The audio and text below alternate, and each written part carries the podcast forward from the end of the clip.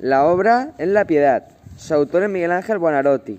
La fecha en la que se creó fue entre 1498 y 1499. Su estilo es renacentista.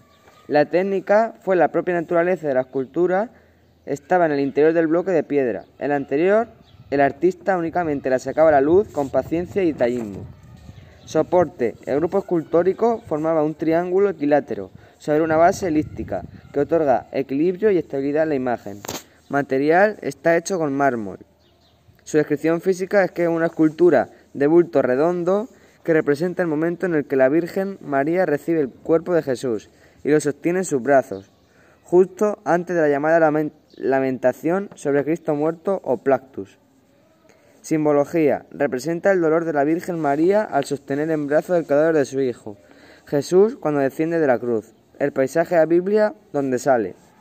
El término piedad es el fervor y fe religiosos. En el Antiguo Testamento, la palabra piedad era vista como misericordia, ya que a través de la lectura podemos encontrar frases como, oh Dios, ten piedad de mí.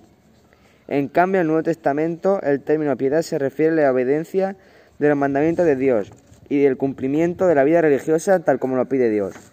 Curiosidades. Una tarde de 1972, Lazlo se coló a la Basílica de San Pedro y con un martillo comenzó a golpear la piedad del Vaticano.